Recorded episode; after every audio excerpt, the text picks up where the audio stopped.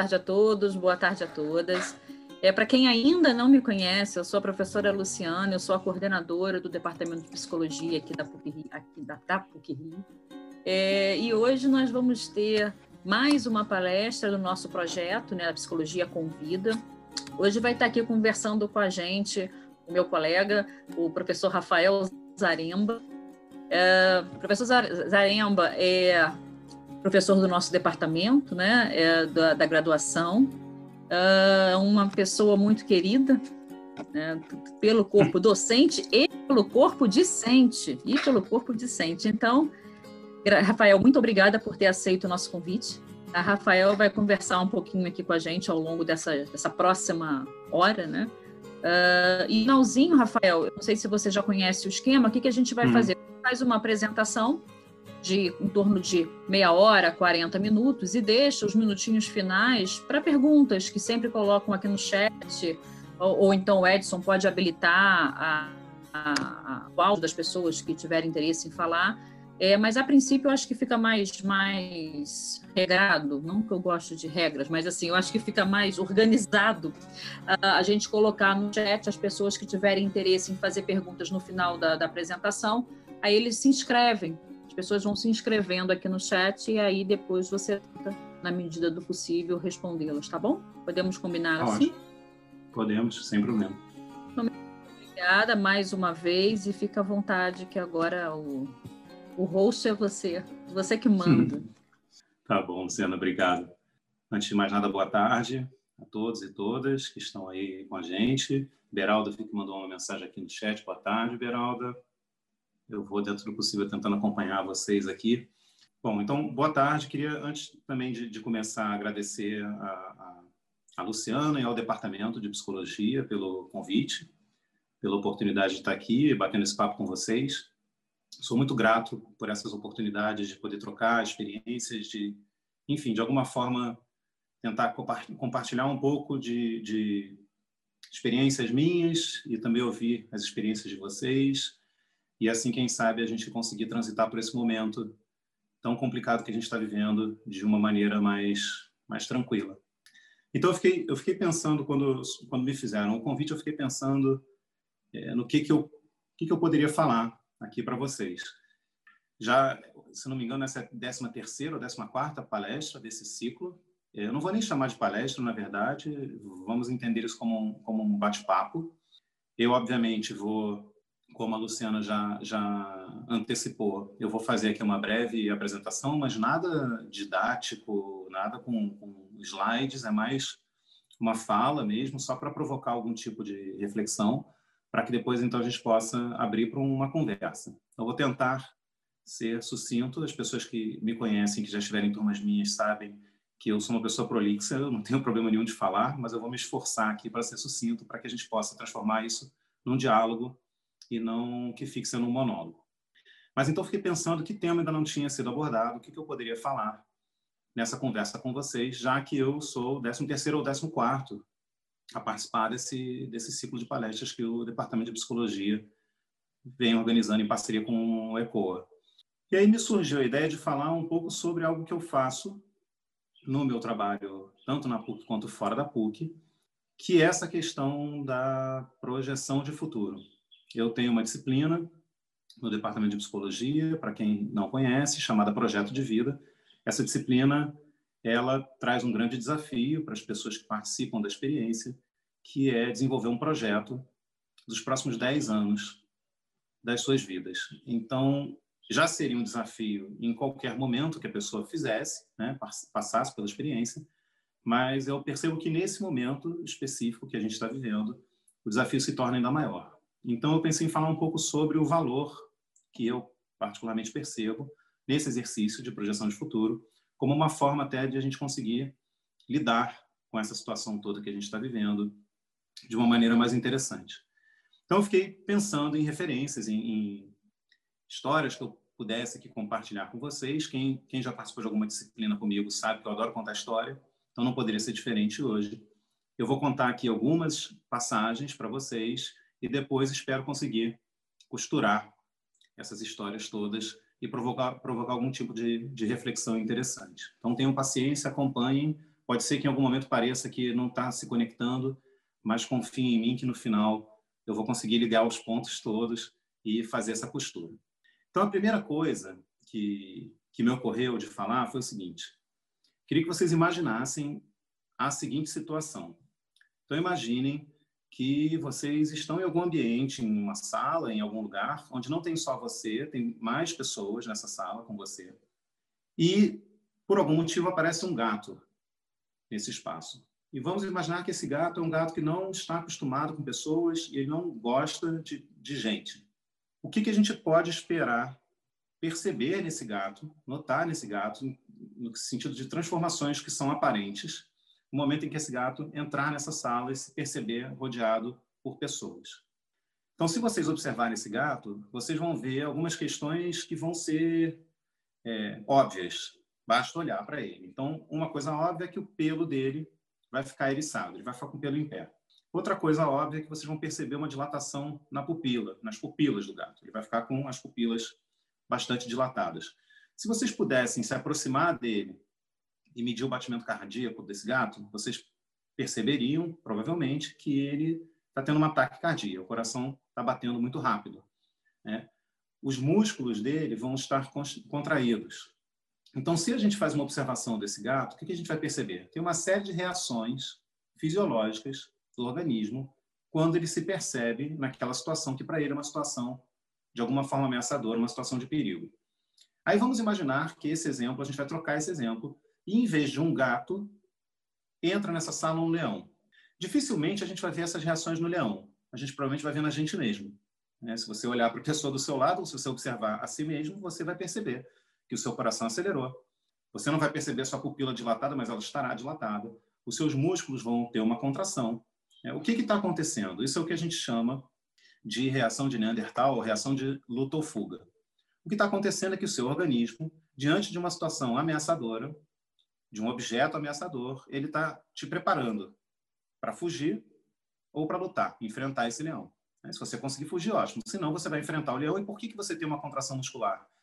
para que se você acabar, se você for ferido nessa, nessa luta, para que você sangre menos. Né? E vai ter também uma injeção de adrenalina e cortisol na sua corrente sanguínea, para te deixar mais alerta, te deixar mais ligado. O que acontece é que o cortisol, por exemplo, é o hormônio do estresse. Então, quando a gente injeta cortisol, quando o nosso organismo envia uma mensagem para o nosso cérebro que nós estamos sob ameaça e o nosso cérebro responde, reage, é, gerando né, uma série de, de, de, de, estímulos, fazendo com que a gente tenha reações fisiológicas, injetando adrenalina e cortisol na nossa corrente sanguínea, para a gente se preparar para essa ocasião, isso acaba reforçando um processo. E o que acontece é que não necessariamente precisa ser um leão na nossa frente para essa reação se dar. Qualquer situação que a gente perceba como ameaçadora, como uma situação que coloca a gente em perigo, ela pode disparar essa série de reações fisiológicas que acabam nos preparando para algo que talvez nem, né, objetivamente falando, nem fosse o caso. Mas por que, que eu estou começando por esse, por esse rápido exercício de fazer essa, essa simulação? Porque se a gente for pensar nesse momento que a gente está vivendo, na pandemia, na quarentena, nesse vírus que está circulando entre nós, isso tudo para o nosso organismo, muitas vezes é como se fosse um leão que tivesse entrado na sala, né? mal comparando. E a gente não tem muito controle sobre essas reações no primeiro momento. São reações, como o Daniel Kahneman chama no é, Rápido Devagar, não sei se alguém leu esse livro, mas enfim, ele batiza de sistema 1 e sistema 2 e ele fala que são reações sistema 1. São reações que não são conscientes, elas não passam pela consciência. São reações instintivas. E são importantes, esse medo que muitas pessoas estão sentindo nesse momento, ele é muito importante, porque o medo ele prepara a gente para poder se proteger de alguma situação que seja perigosa. Se eu não sinto medo de nada, eu acabo ficando muito mais exposto a qualquer situação. Existem inúmeros estudos na psicologia que foram feitos com crianças que não, que não sentem medo e que a gente percebe que essas crianças acabam não tendo vidas tão longas quanto outras crianças, porque por não terem medo, elas acabam não se sentindo ameaçadas por nenhuma situação né, ou por nenhum objeto, e acabam sendo, às vezes, imprudentes. Então, o medo é muito importante. O medo parece ser algo ruim, mas ele é muito importante para nós, para que a gente possa reagir e se preparar para as situações que a gente vai enfrentar. Então, muitas pessoas falaram, vieram falar comigo sobre esse medo, sobre o quanto elas estavam se sentindo ansiosas, angustiadas, por conta de todo esse momento que a gente está vivendo. Isso, por sinal, para aqueles que não sabem, acabou gerando algo que não era um projeto meu necessariamente, mas acabou se tornando um projeto meu nessa quarentena, que foi a criação de um canal no YouTube. É, no início do, da, da quarentena, acho que hoje, passados praticamente seis meses, as pessoas já o ser humano ele é muito adaptável, a gente vai se acostumando com, a, com as situações. Então, as pessoas já conseguem, hoje, não todas as pessoas, mas uma parte delas, consegue lidar de uma forma mais tranquila com esse momento todo que a gente está vivendo. Mas no início, que, é, que era simbolicamente esse momento que o leão entrou na sala, né, ninguém estava preparado para aquele leão aparecer ali, essa transição foi muito complicada para todos nós.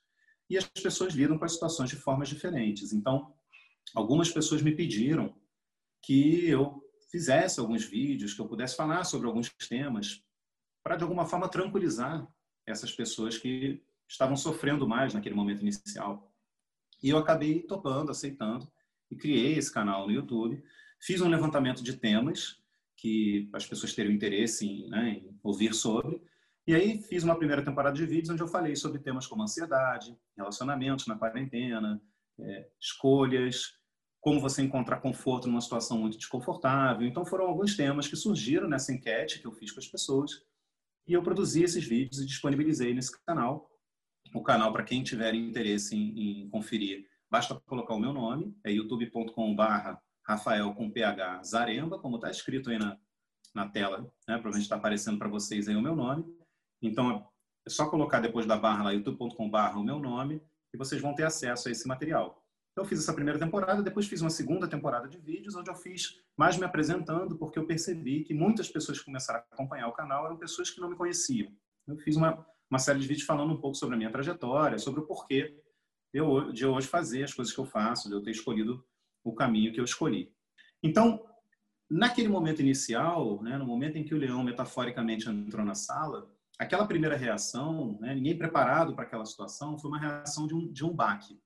E aos poucos a gente foi encontrando um ritmo, né, uma forma de lidar com todos os desafios que a pandemia e a quarentena apresentaram para nós.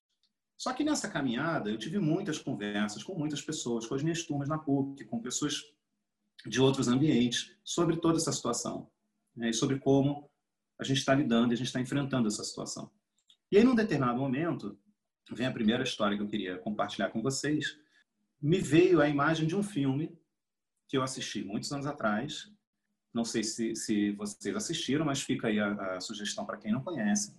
É um filme de 1993, chamado em português O Feitiço do Tempo.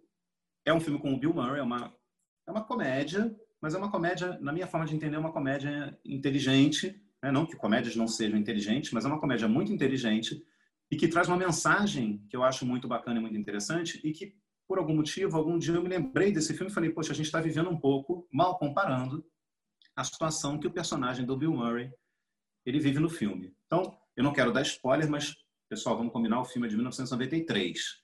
Então, não tem mais spoiler. Mas eu vou tentar não contar o filme inteiro, eu vou dar só o plot principal. Então, esse, esse personagem que o Bill Murray representa, ele é um repórter, um jornalista, ele trabalha para uma rede de televisão e tem uma cerimônia, um, um evento que acontece anualmente, que tem uma cerimônia que é muito tradicional na Pensilvânia, que é o Dia da Marmota. E ele detesta fazer a cobertura do Dia da Marmota, mas ele é sempre escalado pela emissora de TV onde ele trabalha para fazer o evento. Então, todos os anos ele vai para uma cidade pequena na Pensilvânia para fazer a cobertura do Dia da Marmota. E aí é um evento em que a marmota sai de uma caixa e ela e ela diz se, vai, se, se o inverno vai continuar ou se não vai, enfim, é uma tradição que eles têm. Ele detesta fazer, mas ele vai né, fazer a cobertura mais um ano desse evento. E ele só quer chegar lá, fazer o que ele tem que fazer e ir embora. Então ele chega, ele faz a, a transmissão do, do, né, da, da, da, cerimônia lá na cidade, termina tudo, tal. No dia seguinte eles, eles vão dormir e tem uma previsão de uma de uma nevasca. Né, ele não acredita que vai acontecer, ele acaba ficando preso na cidade. Eles não conseguem sair da cidade. Ele e a equipe que estava trabalhando com ele não conseguem sair da cidade. E acontece alguma coisa que todos os dias, quando ele acorda, no mesmo horário toca o despertador, está tocando a mesma música, os, os radialistas estão falando a mesma coisa, aquilo chama a atenção dele, no primeiro dia chama a atenção dele, ele acha estranho, porque ele, ele tem a sensação de que ele já viveu aquilo, quando ele vai ver pela janela do quarto do hotel onde ele está, as mesmas pessoas estão andando nas mesmas direções ao mesmo tempo, mesmo, tudo está se repetindo. E aí ele sai, ele não entende nada, ele vai lá para tal feira onde acontece o evento e está acontecendo de novo. Então ele percebe que o dia está se repetindo. Por isso chama o feitiço do tempo, né? a tradução em português. Eles deram o nome de feitiço do tempo, porque acontece algum tipo de feitiço e ele fica preso naquele dia que ele tanto detesta. Todos os dias, quando ele acorda, é o mesmo dia. E aí, por que eu me lembrei desse filme? Porque muitas pessoas, durante esse período que a gente está vivendo, vieram comentar comigo essa, que tiveram essa sensação de que estavam vivendo repetidamente o mesmo dia, que estavam vivendo um, um presente eterno. A gente vive, de fato, um presente eterno, né? porque quando ele deixa de ser presente, ele virou passado, e quando ele não chegou, ele é futuro. Então, a gente está sempre vivendo. Por mais que a gente possa estar pensando no passado ou no futuro, a gente vive no presente. Mas a sensação de todos os dias serem iguais, da pessoa ter uma rotina, perder um pouco aquela rotina com a qual ela estava acostumada e entrar numa rotina de todos os dias ela está ali fazendo as mesmas coisas. Muitas pessoas perderam efetivamente a rotina, né? trocaram o dia pela noite. E isso é um grande desafio também que foi apresentado para as pessoas que puderam né, respeitar a quarentena. Nem todo mundo pôde respeitar, algumas pessoas simplesmente não quiseram mesmo respeitar. Mas as pessoas que puderam respeitar a quarentena, que tiveram esse, essa, esse privilégio de poder ficar em casa, muitas relataram isso para mim. É uma sensação de estar vivendo repetidamente o mesmo dia. E aí me veio essa, essa ideia, essa imagem do filme. Mas o que acontece no filme é que ele começa a ficar tão angustiado, tão angustiado. E aí eu não vou falar isso para assustar nem preocupar ninguém, eu só estou contando o filme, que ele quer se livrar daquilo. Ele quer se livrar daquela, daquela experiência, daquela situação. Só que ele quer se livrar na marra. Então, ele chega num limite, ele começa a se suicidar. E ele tenta, ele experimenta todas as formas possíveis e imagináveis de suicídio. Mas todos os dias o despertador toca e ele acorda de novo e ele estava vivo e é o mesmo dia. E eu vou parar a história do filme nesse momento. Daqui a pouco eu volto ao filme porque tem uma virada que é a parte que eu acho que é a mensagem interessante, mas eu já volto para ela, que aí vai juntar com a outra história que eu quero contar para vocês. Recentemente eu participei de uma outra live também promovida pela pela PUC, pelo pelo Comunicar, e a gente falou sobre diversos temas e surgiu também, obviamente, o tema da pandemia, que era inevitável. Então, nessa conversa, é, você falou muito sobre pesquisas científicas, sobre quanto, quanto tempo vai ser necessário para que a gente possa ter distanciamento suficiente para olhar para o que está acontecendo hoje e conseguir atribuir algum tipo de sentido, de significado. Né? E aí eu comentei que, o, que uma estratégia muito comum quando a gente trabalha com pesquisas acadêmicas é, quando você vai estudar um fenômeno novo, você tentar usar como referência momentos análogos da história. A gente não tem é, nesse momento que a gente está vivendo, a gente não tem um termo de comparação óbvio e imediato, porque é uma situação completamente, nesses níveis e nesses termos, completamente inédita. Já, já aconteceram epidemias e outras situações semelhantes na história da humanidade, mas nada nesse né, que, que tenha atingido proporções globais como a gente está vivendo agora. Mas o que a gente poderia pensar de outros momentos que foram vividos pela, pela, né, pelas pessoas em outras épocas, que seriam momentos análogos. E aí me ocorreu um momento que é um momento muito duro, que foi vivido pela, pela humanidade, e em particular é, por, um, por uma parcela, né, que foi o povo judeu. É o que os judeus viveram na época do Holocausto. Então, me ocorreu a história do Viktor Frankl. E eu queria contar muito rapidamente também a história do Viktor Frankl para poder depois fazer essa costura. O Viktor Frankl, para quem não conhece, foi um psiquiatra judeu que viveu na época do Holocausto e foi enviado para campos de concentração. Ele, inclusive, foi para Auschwitz, que é retratado nos filmes, quem já assistiu algum filme que, que fala sobre aquele momento histórico, como um dos piores campos, um dos mais violentos, um dos... Enfim, Viktor Frankl esteve em Auschwitz.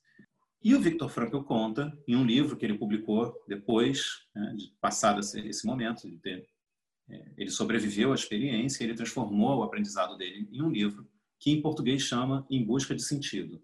Então vai mais uma referência, eu recomendo muito a, a leitura desse livro. Não é, um, não é uma leitura tranquila, porque é um tema árido, mas é um livro super acessível, né? qualquer pessoa, não precisa você estar tá área para poder acompanhar a leitura. No Em Busca de Sentido, o Viktor Frankl conta a experiência dele no campo de concentração. E é muito interessante, apesar de ser uma leitura dura, é muito interessante o que, primeiro, a proposta que ele, que ele se fez quando ele foi para o campo. Ele se lançou dois desafios. O primeiro desafio, sobreviver. Sobreviver àquela experiência. E o segundo desafio, aprender alguma coisa com ela. Então imagina essa situação, né? num momento tão delicado da história como aquele, uma pessoa que está num campo de concentração um dos mais violentos, ele se propõe a aprender alguma coisa com aquela experiência, com aquela situação. Então o que, que o Victor Frankl faz? Ele começa a observar os companheiros de campo dele. E ele começa a procurar entender por que é que alguns companheiros sobrevivem à experiência do campo e outros não. É, o que, que aquelas pessoas que sobrevivem à experiência têm em comum, se é que elas têm alguma coisa em comum. E segundo ele, o que ele acaba percebendo é que todas aquelas pessoas que sobreviviam à experiência, elas tinham, nas palavras do Viktor Frankl, uma visão positiva do futuro delas. Em outras palavras, elas tinham algo importante ainda por realizar. E aí, para cada pessoa, era, era algo diferente. Então, para um, era a família que tinha conseguido fugir para um país seguro e ele queria né, se reunir novamente com a família. O outro era um cientista que tinha uma série de estudos e pesquisas que ele estava desenvolvendo e que, se ele, se ele faltasse, aquele estudo ia ser todo jogado fora, não ia ser concluído. Então, ele precisava finalizar aquele estudo. Para o outro, era uma outra coisa. Né? Para cada um, era uma situação. E o Victor Frankl diz que ele então começou a pensar o que, que seria essa visão positiva do futuro para ele. Qual seria essa imagem, essa ideia de futuro que daria força para ele sobreviver àquele momento tão complicado? Então ele diz que ele literalmente começou a se visualizar, a se imaginar em auditórios aconchegantes, lotados de pessoas, e ele dando palestras sobre a psicologia no campo de concentração.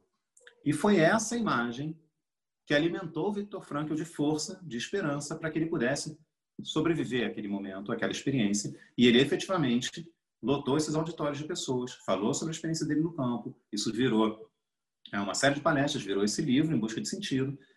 E surgiu, a partir dessa experiência, uma linha de terapia que ele criou chamada logoterapia, que é uma linha terapêutica que trabalha com um foco mais no futuro do que no passado do sujeito que busca né, ajuda. Então, por que eu estou trazendo a história do Victor Frankl? Porque, muito mal comparando, obviamente, muito mal comparando, a gente hoje vive um momento, juntando essas três passagens que eu trouxe, a gente vive um momento extremamente ameaçador, que deixa as pessoas realmente com medo, isso gera reações que, num primeiro momento, estão fora do nosso controle. A gente vive uma experiência, né? muitas pessoas, pelo menos, relatam essa experiência de um, como se estivesse vivendo todos os dias o mesmo dia, né? de um presente meio que você não consegue perceber a diferença de ontem para amanhã ou para hoje. É tudo muito igual para uma parte das pessoas. E a gente tem essa dificuldade de conseguir olhar para além desse momento que a gente está vivendo. A gente fica meio preso sem conseguir ter uma perspectiva de futuro, por quê? Talvez uma das partes mais complicadas de tudo isso que a gente está enfrentando é o fato de que não existe uma previsão e uma data para que tudo acabe. Não tem um dia que a gente saiba, olha, a partir do dia tal está tudo bem, poderemos voltar às nossas atividades e a gente não tem esse dia, a gente não tem uma previsão. É, tá a situação está completamente fora do nosso controle, pelo menos nesse sentido. A gente pode se precaver, a gente pode tomar todos os cuidados possíveis para que essa situação se resolva o quanto antes, mas ainda assim a gente não tem uma data. Se a gente tivesse uma data, talvez fosse mais fácil a gente se organizar. Na falta de uma data, muitas pessoas começam a perder essa, essa perspectiva de olhar para o futuro, olhar para além desse momento. E aí veio a ideia do que eu pensei em, em trazer aqui, a reflexão que eu pensei em trazer aqui para vocês hoje. O que eu tenho percebido, principalmente na minha experiência com as minhas turmas, que estão se propondo a fazer um trabalho de projeção de futuro nesse momento, e aí de forma forçada, entre aspas, estão tendo que olhar para um momento em que espera-se, acredita-se, isso tudo vai ter passado e pensar na vida né, na própria vida daqui a alguns anos, eu tenho percebido um valor muito grande nessa experiência. Porque é uma forma da gente conseguir é, ganhar uma perspectiva que hoje, para qualquer um de nós, para todos nós, está sendo difícil ter. Né? De conseguir é, pensar que, sim, isso, isso vai passar.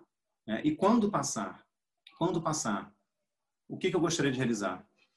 Eu acho que tem, um, tem, um, tem uma outra coisa que eu costumo falar muito para as minhas turmas e que tem também uma relação com esse momento que a gente está vivendo. Eu costumo perguntar para as pessoas de forma geral quais são os momentos, porque eu acredito que existem dois, mas quais são os momentos em que a gente para para pensar seriamente na nossa vida. Eu percebo que existem dois momentos. Não são os únicos, mas são dois momentos mais, mais fortes, mais impactantes. E geralmente as respostas são quando você perde alguém, especialmente quando é alguém próximo, quando é alguém de uma faixa etária próxima à sua, que não tinha nenhuma, é, nenhuma patologia, nenhuma doença, né? quando, é, quando é algo estúpido. A pessoa estava aqui num dia, no dia seguinte ela não está. Então, quando a gente perde alguém nesses termos, por quê? Porque é muito fácil você se projetar e se colocar no lugar daquela pessoa. E você pensar, poxa, poderia ter sido eu, isso poderia ter acontecido comigo. É dar uma, dar uma noção de que existe uma finitude para a nossa existência e que as coisas podem acabar né? de uma hora para outra. E eu não estou falando isso de forma alguma para desanimar ninguém, para isso é simplesmente uma constatação de um fato. Né? Tem um velho ditado que diz para morrer basta estar vivo. Então, quando a gente se dá conta disso, seja quando a gente perde alguém, ou a outra situação, que é quando a gente se envolve em algum acidente muito sério, né, pessoas que viveram a experiência de passar por acidentes quase fatais, de forma geral, elas têm um discurso muito semelhante, se a gente observar. A gente vai ouvir dessas pessoas, eu não sei se é o caso de algum de vocês que está aqui hoje, ou alguma de vocês, mas se for, pensem se isso aconteceu com vocês. Eu escuto, escuto muito de pessoas que se envolveram em acidentes muito sérios, frases como: eu nasci de novo, eu tive uma segunda chance. E a clássica, eu vi a minha vida passar diante dos meus olhos como se fosse um filme. E aí o que a gente percebe? A gente percebe que muitas vezes essas pessoas mudam radicalmente até de personalidade, às vezes. Ela é uma pessoa antes do acidente, se torna uma pessoa completamente diferente após o acidente. E aí a resposta que eu encontro para isso, quando eu junto todas essas informações, essas falas, para mim só quer dizer uma coisa. Você viu a sua vida passar diante dos seus olhos como se fosse um filme, e você não deve ter gostado do filme que você viu.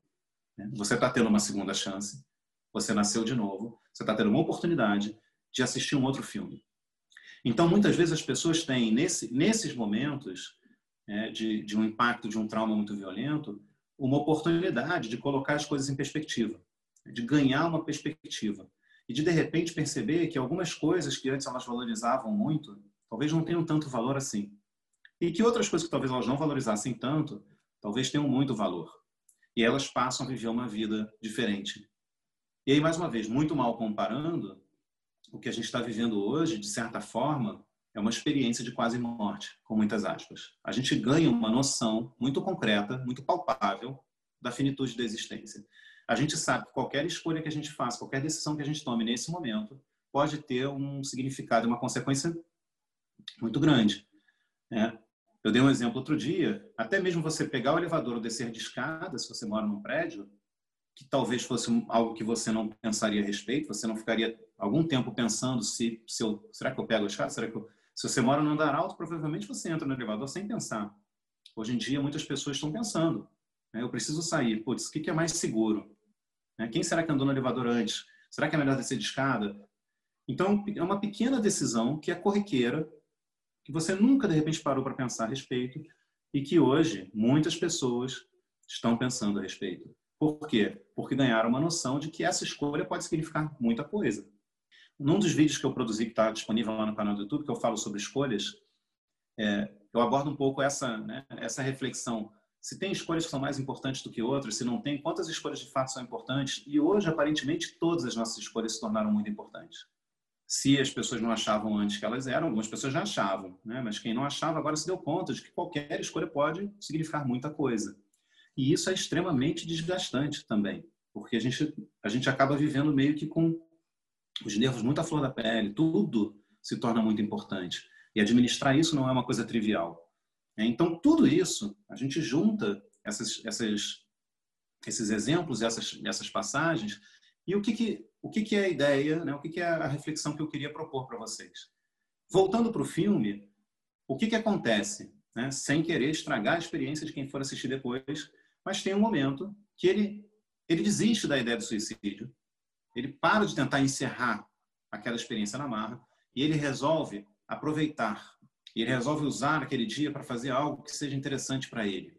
Então ele começa a aprender a tocar piano, ele começa a aprender, ele aprende a fazer escultura no gelo, ele começa a desenvolver uma série de habilidades que ele não possuía e ele começa a aproveitar aquele dia, a viver aquele dia.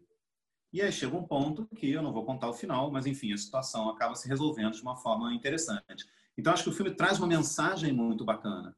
E quando eu penso no, no Viktor Frankl, muitas pessoas poderiam pensar, poxa, mas aí você está falando que ele estava vivendo no futuro. Não, ele não estava vivendo no futuro. Mas ele estava se ancorando no futuro para poder dar um sentido e um propósito para a experiência presente dele. Então, o que eu percebo, eu sei que é muito difícil a gente conseguir chegar nesse lugar, é muito difícil. Mas o que eu percebo é, se a gente consegue, voltando lá para os termos do Daniel Kahneman, né, sistema 1 e sistema 2, o sistema 1 é esse mais instintivo, mais automático, que não é tão consciente, não passa pela razão. O sistema 2 são aquelas escolhas e decisões que já são mais racionais, são mais pensadas. Se a gente consegue não se entregar à reação instintiva do sistema 1, em momentos como esse que a gente está vivendo, e a gente consegue trazer à consciência algumas questões e pensar a respeito de tudo isso que a gente está vivendo, talvez a gente consiga perceber oportunidades. Eu acho que uma grande oportunidade que se cria nesse momento, não necessariamente para todas as pessoas, mas para uma parcela, acho que para vocês que hoje estão aqui acompanhando essa, esse papo, vocês certamente estão nesse grupo, cria-se uma oportunidade para a gente refletir, para a gente reavaliar a nossa vida, para a gente reavaliar as nossas escolhas, para a gente pensar, é, é, como se a vida estivesse passando né, diante dos nossos olhos como se fosse um filme. A gente está tendo chance de escolher se a gente quer continuar vendo esse filme ou se a gente quer mudar alguma coisa. Porque quando tudo isso passar, e pessoal, tudo isso vai passar. Quando tudo isso passar, o que, que eu quero fazer? Como eu quero levar minha vida? Então, se a gente entende esse momento tão delicado, né, veio de uma forma, infelizmente, talvez não precisasse ser dessa maneira, mas se a gente entende esse momento como um momento é, onde se cria uma oportunidade de se ganhar perspectiva, de se refletir, de se pensar sobre a vida, talvez a gente possa tirar muitas coisas positivas. E aí, a proposta de tentar olhar para além do momento específico que a gente está vivendo, a gente olhar para o futuro a gente pensar, poxa, dado isso tudo, pô, como é que eu gostaria de de estar vivendo daqui, no caso da disciplina, eu proponho 10 anos, mas não precisa ser 10, 5, 15, 40. Aonde eu me vejo? Onde eu gostaria de estar? O que, que eu gostaria de realizar? Qual a imagem de futuro que eu tenho para poder me dar um sentido e um propósito para aquilo, que eu estou vivendo hoje, no presente? E aí eu queria, para passar a bola para vocês, para a gente poder começar a conversar, terminar com uma frase que eu, que eu ouvi, que eu achei que sintetiza muito bem o que é a experiência da vida e enfim eu acho que é, que é uma, uma um raciocínio uma reflexão interessante que diz que a vida viver não tem tanto a ver com você se esconder no primeiro sinal de uma tempestade mas sim em você aprender a dançar na chuva viver não, não tem tanto a ver com você querer se esconder ao primeiro sinal de uma tempestade mas sim aprender a dançar na chuva. Então, quero agradecer a vocês que estão aqui, que me ouviram até esse momento, e aí eu abro para se vocês quiserem fazer qualquer consideração, se quiserem fazer perguntas, a gente ainda tem aí, me pediram para falar no máximo 40 minutos, falei aí 35, 40 minutos, porque a gente não começou pontualmente, mas passo aí a palavra para vocês, pessoal pode fazer perguntas pelo chat, não sei se alguém vai, vai mediar, não sei, Edson, não sei se você vai mediar, Landeira, mas, enfim, muito obrigado a vocês pela atenção. Está aberta aí a, a perguntas, ah, a comentários. Ah, muito bom, Rafael, perfeito. Ah, muitos elogios. Ah, por via de regra, as pessoas usam o, o chat para fazer as perguntas. Né? Eu posso mediar sem problema nenhum. Então, ah, eu tô dando uma olhada aqui no chat. Eu também estou dando uma olhada. Né? Fica à vontade aí. Isso. Agradeço, agradeço as pessoas que estão que estão comentando aqui, que estão. Então, que bom. O Alex, o Alex Braga pede para você, se possível, até escrever hum. aqui, a repetir o nome do filme. Ah, já responderam. O filme aqui. se chama, acho que alguém escreveu, chama O Feitiço do Tempo. Feitiço em inglês ele chama Groundhog Day. Groundhog Day. Muito obrigado, Antônio. Acabei de ver aqui Carolina, é. Beralda, Mariana é. Antero. Eu vi esse filme, esse filme é um dos filmes mais engraçados que tem. Ele é muito bom, né? Ele é uma comédia que traz uma reflexão para mim assim muito interessante, né? É. Eu vou colocar aqui é, o nome em inglês. Eu não sei se tem, eu não sei se vocês encontram isso é, na Netflix ou enfim, ou em alguma dessas plataformas. Em inglês ele chama Groundhog Day, que é o dia da marmota. Obrigado a você, Carol. Obrigado a você. Gleice, muito obrigado. Andréia, obrigado. Eu coloquei o nome aqui em inglês, que é Groundhog Day. Em português já tinha um post, mas eu vou botar de novo, né? É, o Feitiço do Tempo, com o Bill Murray. É um filme de 1993, já tem aí um tempinho, tá? Mas é, não é difícil. Que dá para achar no YouTube, YouTube você né? É, se procurar no YouTube encontra, sem dúvida encontra. É, é, muito engraçado esse filme. É bem interessante. E tem essa e tem essa essa reflexão que eu acho muito legal do filme, que é essa ideia de que quando ele se ele finalmente se rende e ele procura viver o, a, a, experiência, aproveitar ao máximo a experiência, é o momento em que a coisa vira. E o livro, o livro, a Beralda está falando aqui, o filme é muito bom e o livro do Victor Frankl também.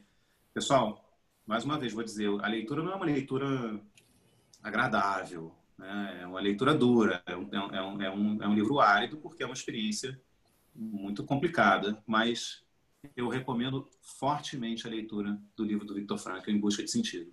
Eu sempre recomendo, vou recomendar para vocês. É bem interessante. O pessoal está fazendo aqui contribuições. A Bruna está sugerindo aqui é, Boneca Russa, uma série na Netflix. Com qual história, Bruna? Com a história do Feitiço do Tempo, se diz? Obrigado, Edson. Valeu. Obrigado, Ângela. Eu vou colocar aqui também. É, a Bruna disse que é parecido com o Feitiço do Tempo, a Boneca Russa. Eu vou colocar aqui também para quem tiver interesse porque outro dia brigaram comigo porque eu não fiz isso na outra live. Eu falei, mas não coloquei. Então hoje eu vou colocar. O meu canal no YouTube está aí, é youtube.com barra Rafael Zarena, o meu nome. Se alguém tiver interesse depois, tem mais material lá. Eu, aprofundo algumas questões que eu, que eu né, mencionei hoje. Eu aprofundo lá em alguns vídeos, então quem tiver interesse é só entrar lá. Se...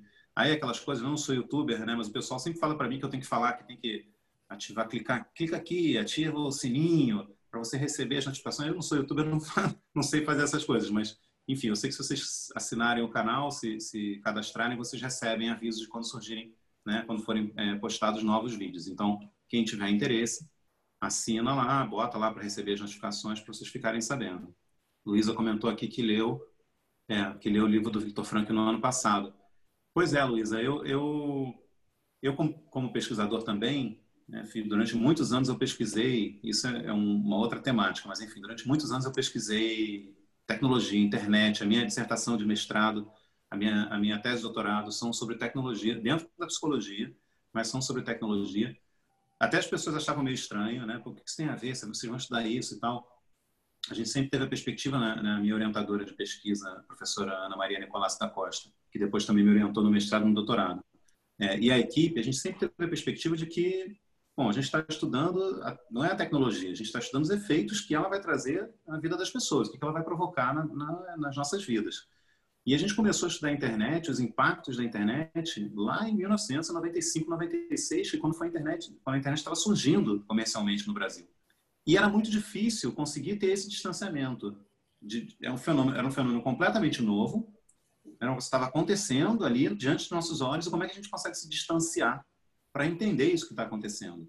É, nessa live que eu participei outro dia aqui também da PUC, teve uma, uma colocação de um professor que eu achei muito engraçada, que ele falou que ele acha que a gente não, não teve ainda tempo suficiente para entender os efeitos da Revolução Francesa. Né? E ele está falando de 250 anos. Então, quando a gente pensa quando a gente pensa na internet, que tem aí 30, né, não completou 30 ainda comercialmente, a gente não tem muito tempo para ter essa, né, essa separação para poder entender efetivamente o que, que isso trouxe. Então a gente né, sempre recorre a períodos análogos. Aí a gente olhava para a Revolução Industrial, a gente olhava para outras épocas de grandes transformações para tentar, de alguma forma, é, não entender, mas poder pensar, né, criar algum tipo de analogia que pudesse facilitar a nossa compreensão de um fenômeno tão recente como a internet. E aí eu acho que quando a gente pensa nesse momento que a gente está vivendo, também é um momento de certa forma inédito, né, único, com todas as suas características peculiares e a gente não tem um contraponto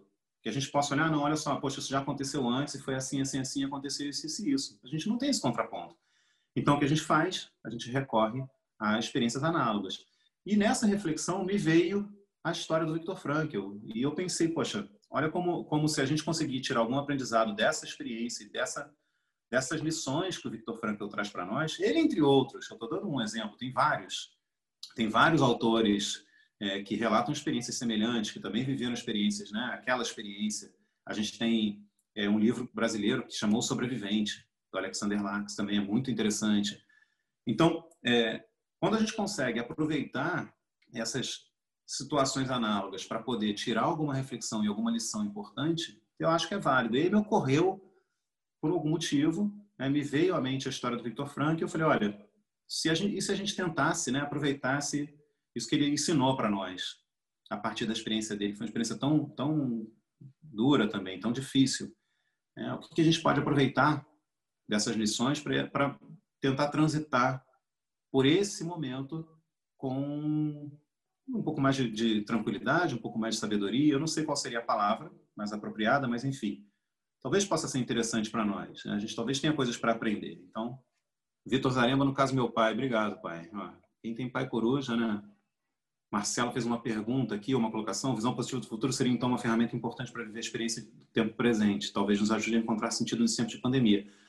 Pois é, Marcelo. É, a minha perspectiva é a seguinte: tem também, eu, eu, eu muitas vezes, é, eu muitas vezes cito, ó, Lilian, obrigado, Lilian. Lilian colocou, desculpa, já vou voltar, Marcelo. A Lilian colocou aqui no, no, no chat, pessoal, para quem tiver interesse, um link para o filme que tem no, no Drive. Lilian, eu vou pedir para você me mandar isso, se você puder. Depois você manda para mim por mensagem, porque o chat depois vai se perder aqui, eu não vou conseguir anotar. Se você puder mandar para mim, eu te agradeço muitíssimo porque eu estava com vontade de ver de novo. Eu falei do filme e fiquei com vontade de ver de novo. Nada, Luiz, eu que te agradeço. Marcelo, voltando. É, tem uma outra, tem uma outra palestra que eu, que eu acho interessante. Não é uma palestra, é um discurso, na verdade, é, que é um discurso do Steve Jobs. Eu não sei quem já assistiu esse discurso. É ficou, ele ficou muito famoso depois do falecimento do Steve Jobs, mas é um discurso que ele deu na formatura de uma turma de Stanford, da Universidade de Stanford. E o que, que eu acho interessante do discurso? a maneira como ele construiu a fala. Porque ele fala, ele conta passagens da vida dele, e ele, fala, ele traz a ideia de que a gente só consegue, é, a gente tem que acreditar que os pontos vão se conectar, mas que a gente só consegue conectar os pontos olhando em retrospectiva. Ou seja, você só consegue atribuir um sentido e um significado a uma experiência ou entender, entre aspas, né, o porquê que você passou por aquilo, quando algum tempo já se passou e você olha para trás. E aí você percebe, né, ah, então foi isso, foi por isso. E ele conta algumas passagens da vida dele coisas para as quais ele não estava preparado, como, por exemplo, ser mandado embora da própria empresa. Enfim, ele conta, né, quem tiver interesse é só, é só procurar no, no, no YouTube também que vocês encontram, quem não assistiu. É só botar Discurso Steve Jobs Stanford. Para quem não domina o inglês, bota Discurso Steve Jobs Stanford legendado. São tipo 12 minutos, 13 minutos, não é nada assim que vá tomar muito tempo de vocês. Eu acho extremamente interessante pela construção da fala. Então ele sugere que a gente só consegue ligar os pontos olhando para trás, e aí eu tenho uma perspectiva de que a gente talvez consiga fazer isso olhando para frente também. E aí vem a ideia da projeção de futuro. Para mim, o valor da projeção de futuro. Muitas pessoas têm uma resistência a pensar no futuro e projetar futuro, porque percebem a projeção, o projeto, como uma camisa de força. Eu fazer um projeto da minha vida para os próximos 10 anos me amarra. E não, muito pelo contrário. O que acontece, e aí é algo que eu falo muito para as minhas turmas, se você pensa Vou pegar o clássico exemplo de Alice no País das Maravilhas, que muitos aqui devem conhecer. Alice vem andando pela, pela estrada e chega numa bifurcação. E aí o coelho está nessa bifurcação. E a Alice não sabe para qual, qual lado ela vai, se ela vai para a direita ou para a esquerda. Então ela pergunta para o coelho: e agora, né? Para onde eu vou? E aí ele pergunta para ela: bom, para onde você está indo? Onde você quer chegar? E ela responde: não sei. E então o coelho conclui dizendo: bom, para quem não sabe para onde está indo, qualquer caminho serve. O valor para mim, e aí eu falo também da perspectiva de uma pessoa que vem do esporte, que trabalha com esporte, né, trabalha muito com o estabelecimento de metas, então tem toda essa bagagem que, obviamente, né, tá impregnada e, e, contamina, entre aspas, o meu discurso. O valor para mim da projeção de futuro, de você saber para onde você está indo, é que isso te ajuda a viver um presente mais repleto de sentido e de significado. Isso não te esvazia o teu presente. Você não vai viver no futuro, mas ter uma imagem do futuro que você quer construir para você te ajuda a tomar decisões importantes no aqui e agora. Porque na analogia que eu uso com a minha turma de projeto de vida, eu falo sobre a experiência de construir um quebra-cabeça. Né? Mas aí eu proponho, imagina se você fosse construir um quebra-cabeça e na caixa do quebra-cabeça não tem a imagem que você tem que montar. Fica mais fácil ou mais difícil de construir? Eu imagino que as pessoas aqui concordariam comigo que fica muito mais difícil se você não sabe qual é a imagem que você tem que montar. Aí eu acrescento um outro, um outro componente. Imagina que uma pessoa, um amigo, um conhecido, uma amiga, passa do lado das suas peças e ele tem algumas peças de quebra-cabeça, sei lá por que motivo, mas ele tem. E ele passa ali do lado das suas peças e ele joga aquelas peças no meio das suas. Então agora você tem peças de um quebra-cabeça que você quer construir e você não sabe qual a imagem que você tem que formar, e você tem algumas peças ali no meio das suas que nem pertencem àquele jogo. Ficou mais fácil ou mais difícil? Imagino que todo mundo concordaria que fica muito mais difícil. Porque agora eu tenho peças que eu vou ficar gastando um tempo, uma energia enormes para encaixar e elas sequer pertencem ao meu jogo, elas não têm que estar ali. E aí eu termino essa, essa analogia propondo uma reflexão que é como a maior parte das pessoas leva a sua vida. Como será que a maior parte das pessoas leva a sua vida, se não exatamente tentando montar um quebra-cabeça, sem saber qual a imagem que elas querem formar e sem de repente ter as peças de que elas precisam. Mas como você vai ter as peças de que você precisa? Como você vai saber quais são as peças de que você precisa se você não sabe qual a imagem que você quer formar? Então, ter uma noção da imagem, a imagem, no caso, seria essa visão de futuro. Ter uma noção de que lugar é esse, aonde você quer chegar, o que você quer construir. Isso pode ser muito útil para te ajudar a buscar as peças que você precisa agora. De repente, essa peça que as pessoas estão forçando uma barra gastando uma energia um tempo enorme para encaixar e que nem deveria estar ali, pode ser uma série de coisas. Pode ser um curso universitário.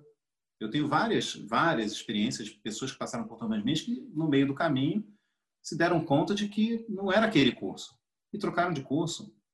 Ou pessoas que chegam para mim já vieram de um outro curso. Né? Porque elas perceberam, era uma peça que não encaixava no quebra-cabeça delas. Elas só demoraram a perceber, elas gastaram um tempo e uma energia enorme até entender que, putz, isso aqui não tem que estar tá aqui, eu estou forçando uma barra. Pode ser um trabalho, né, um emprego, pode ser um relacionamento afetivo. Às vezes você está fazendo um esforço sobrenatural para a coisa funcionar, quando de repente você simplesmente deveria abrir mão, porque aquela peça não faz parte do teu jogo. O difícil é a gente conseguir perceber que peças fazem parte e que peças não fazem parte do meu jogo, se eu não sei qual é essa imagem que eu quero construir. Então, eu acho que tem um valor muito grande em você projetar cenários, em você projetar futuro porque isso pode, né, meio que em contraponto aí ao que o Steve Jobs fala, isso pode te dar uma perspectiva e pode te ajudar a conectar os pontos no presente, sem você ter que olhar em retrospectiva. Você pode conseguir fazer isso olhando para frente. Né. Eu vi que tem aqui um comentário da Isabela. Deixa eu ver, Isabela, você, é, o Rafael, você estava comentando sobre esse filme de comédia, mas antigo acabei me lembrando de um do Tom Hanks. É, Big, né? Chama Quero Ser Grande em português, eu acho isso que você está falando. Tem vários filmes assim, né? Vários, tem várias variações desse tema, tem vários filmes assim, né? Com, o, o, o primeiro que eu conheço é esse que, que a Isabela citou, que é o do Tom Hanks, que ele sonha em ser em ser grande e aí ele vira adulto e aí ele começa a sentir falta da infância. É, eu quero ser grande, é isso mesmo, Isabela. E aí tem várias, né? Tem várias variações. Tem um também que é com aquela atriz que agora também não vou me lembrar o nome, mas que ela, de repente, ela é uma menina, de repente ela está com 30 anos, acho até que chama de repente 30, a, a tradução em português, que é mais uma história mais ou menos semelhante. É, tem o clássico, é, que quem não assistiu não tem problema, porque passa todos os dias em algum canal. Se vocês ligarem agora, está passando em algum canal, que é o Clique, que é aquele filme que o, com Adam Sandler, que é uma comédia também, que ele tem um controle remoto, que ele pode acelerar as situações. Então, esse, esse filme também é muito interessante, porque assim, é uma comédia, né? aparentemente bobinha, mas que tem uma mensagem, uma metáfora que eu acho muito rica, que ele começa a acelerar os momentos ruins, né? as brigas, as, o, o, tempo que ele tem que esperar. E para mim, assim, esse filme daria para a gente ficar aqui horas conversando, porque para mim ele fala muito sobre esse mundo em que a gente vive hoje. Um mundo super acelerado, né? as pessoas muito ansiosas, muito impacientes, não, tem, não conseguem esperar pelas coisas. E aí, eu acho que, num certo sentido, assim, ironicamente, né, óbvio, a gente entende esse momento é um momento caótico, é um momento muito duro, muito difícil, muito triste, mas, ironicamente, o potencial de aprendizado que ele, que ele cria, para mim, é enorme, é infinito. E uma das coisas que eu acho que esse momento vem mostrar para nós é que a gente tem uma ilusão de um controle e essa pressa que a gente tem, essa ansiedade que a gente tem, a gente tem que aprender a conviver com ela.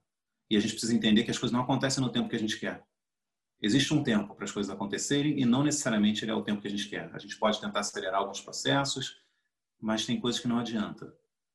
Você vai ter que esperar, porque não vai acontecer na hora que você quer. E você vai ter que aprender a lidar com isso. Então é uma oportunidade que a gente está tendo também de aprender isso. Né? Não necessariamente o tempo das coisas, o tempo do mundo, o tempo do outro, é o meu tempo. E aí eu tenho que lidar com essa ansiedade, com essa urgência, que é tão característica desse mundo pós-moderno em que a gente vive. Né? Muitos autores aí contemporâneos que estudam a pós-modernidade, quem for ler Bauman, for ler Sennett, for ler um desses autores, eles estão falando, né, os livros do Bauman, não por acaso, em todos os títulos praticamente tem uma palavra que se repete. Né? Quem já leu livros do Bauman deve saber que palavra é essa. Né? Líquida. Então tem amor líquido, tem modernidade líquida, tem vários livros que vêm no título líquido. Por que, que ele está usando a ideia do líquido para falar da pós-modernidade? Porque é isso, alguma coisa que a gente não pega, se esvai entre os nossos dedos. Tem toda essa questão do instantâneo, do efêmero, tudo é e daqui a pouco não é mais.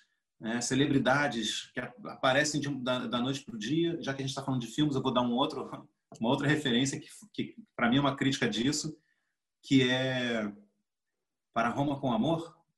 Acho que é Para Roma com Amor. É um filme com Roberto Benini, é, que tem um personagem que é marcante, que é um, um, cantor de ópera que só consegue cantar no chuveiro. Eu não sei quem assistiu esse filme, não sei se é esse mesmo nome, mas eu acho que é Para Roma com Amor. E aí Roberto Benini é um, uma pessoa anônima, uma pessoa comum que de repente né, é alçada ao status de celebridade da noite para o dia sem nenhum motivo aparente, ele não tinha feito absolutamente nada e de repente ele começa a ser perseguido pela imprensa e tal, ele vira celebridade e da mesma forma que ele vira celebridade, ele desvira. Chega uma hora que eles simplesmente param de seguir ele, param, passam a seguir outro anônimo. É, então, qualquer semelhança com o mundo em que a gente está vivendo é mera coincidência. Só que isso tudo, né, voltando para a pesquisa que eu comecei a fazer lá na graduação, quando eu comecei a fazer iniciação científica, isso tudo, isso tem é, a tecnologia e essas coisas que a gente que a gente vive, isso tudo tem impactos subjetivos. Nada passa, a gente não passa ileso. É, e aí a, a, a, metáfora que eu acho que funciona para isso é de você é o ato de você tirar uma pedra no lago. É, esse momento é um pouco isso também. Você jogou uma pedra no lago, pum, é o grande evento.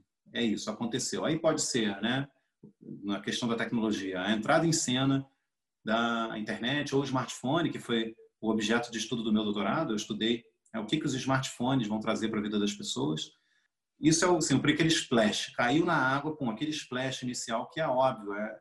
Então, a gente, quando a gente pensa na pandemia, é como se fosse um pedregulho que foi jogado no lago e você vê o splash. Só que tem aquela marolinha, aquelas ondinhas que vão, assim, que já não são mais tão óbvias e tão aparentes, mas que vão bater em algum lugar. Que são os efeitos subjacentes, são os impactos mais subjetivos das experiências que a gente vive. Então, certamente, a gente, acredito eu, a gente vai sair diferente disso tudo que a gente está vivendo. Acredito e espero, num certo sentido. A gente vai sair diferente disso tudo que a gente está vivendo. Não vou entrar no mérito se vai, entrar, se vai sair melhor ou se vai sair pior. Não vou entrar nesse mérito porque eu não quero. Não é, não é uma questão de ju, juízo de valor. A gente vai sair diferente. Em que sentido? Vamos ver. Né, quando se fala do novo normal, ou né, esses, esses jargões que estão sendo usados, o que, que vai ser isso? Mas não vai ser igual. Acredito e espero né, que a gente consiga aproveitar esse momento. Ó, então é esse mesmo, para Roma com Amor, estava certo. Obrigado, Flávia. É esse mesmo. Fica aí também a. Mais uma... Tem vários filmes aí para vocês assistirem agora, né? Várias sugestões cinematográficas aí para vocês assistirem. Eu, eu até é, peço desculpas por isso, mas porque, para, as pessoas que não sabem, não têm essa informação, eu comecei a me envolver com as artes cênicas recentemente. Hoje, né, curso a graduação em artes cênicas na PUC. E aí, para mim, filmes, peças, né, já eram referências, tornaram mais referências ainda. Eu sempre consigo de alguma forma encontrar num filme, numa peça, alguma coisa que tenha a ver com algo que eu quero falar e eu vou sugerindo às pessoas que assistam alguns, porque eu acho que né, esses que eu sugiro eu acho que valem a pena. Mas, enfim, é, não sei como estamos de horário, estou vendo que são seis horas, né, é, acho que a gente está no horário previsto, não sei se alguém quer fazer alguma, alguma consideração alguma... É, Beralda, pois é. Depois de ter cumprido todo o ciclo na psicologia, ter feito graduação, mestrado, doutorado, aí eu inventei de voltar para a graduação e estou cursando artes cênicas. Tem sido uma experiência bem interessante. É, mas, enfim, se ninguém tiver nenhuma pergunta, nenhuma colocação, eu vou é, encerrar só reforçando. Não é nunca, pessoal, nunca é o que acontece com a gente. É o que a gente faz e no que a gente transforma o que acontece com a gente. Isso é o que importa. Não é o que acontece, é o que a gente faz, no que a gente transforma o que acontece. Então vamos tentar transformar isso tudo que a gente está vivendo em algo positivo para nós. Tá? Mais uma vez eu, eu, agradeço a vocês que ficaram aí até agora, que tiveram a paciência e me, e me deram aí uma hora da atenção de vocês. Acho que é um dos presentes mais preciosos que a gente pode dar para alguém nesse, nesses tempos de hoje em dia. Então, muitíssimo obrigado. Eu vou passar a palavra para o Landeira. Não sei se o Landeira vai fazer algum encerramento. Agradeço a vocês, Alex, obrigado. É, Carolina, obrigado. Flávia, todos que comentaram aí. E vou passar aqui para o Landeira. Maravilha, viu, Zarema? Ah, como sempre, né?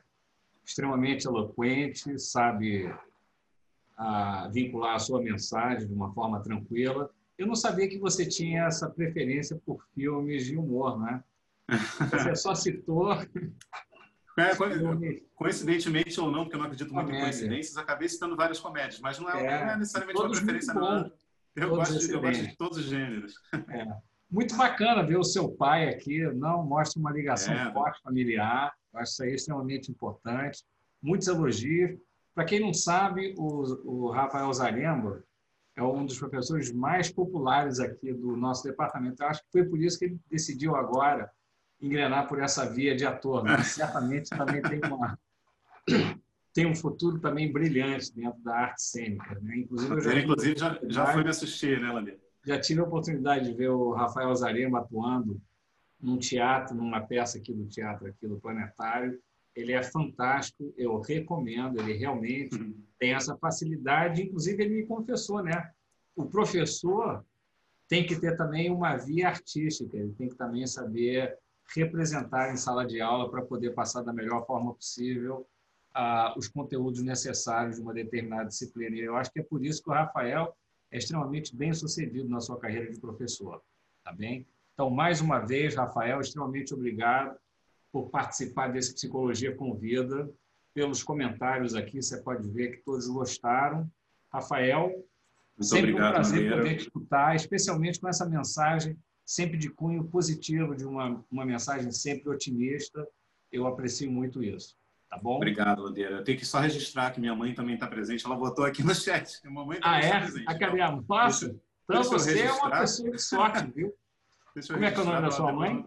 Ana Maria. Mas foi meu pai que escreveu aí. Falou, ah, mãe é? também está presente. É. Então eu acho que você que puxou essa parte mais extrovertida do seu pai. A sua mãe parece que deve ter um, um perfil muito obrigado. Obrigado a todos. Aretusa, Aretusa, muito legal ver você aqui também. Obrigado, Aretusa. Obrigado a todos, Marcelo. Muito obrigado. muito bacana ver, ver essa ligação familiar.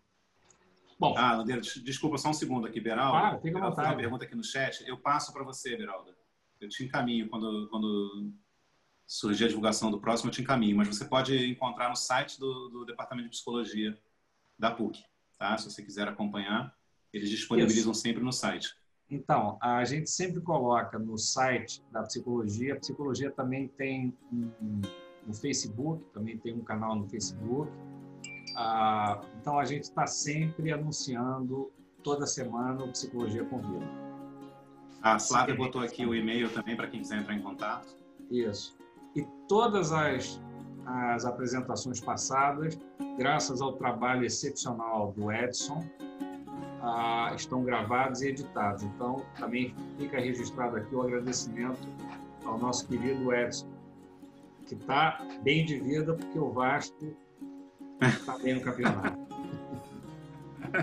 Eu falei para ele, Edson, sobre o que você quer que eu fale? Pô, fala sobre o Vasco. tá bom, Edson. É, ele tá já bom, agradeceu, Edson. tá vendo? Para quem não sabe, o Edson colocou o nome do filho de Romário, quer dizer, Romarinho, Romário, né? Você vê a ligação que o Edson tem com o Vasco. Bom, saudações alvinegras. Até a próxima. Até. Obrigado, Landeira. Boa tarde. Tchau, pessoal. Boa tarde para todos. Muito obrigado por ter assim, Tchau.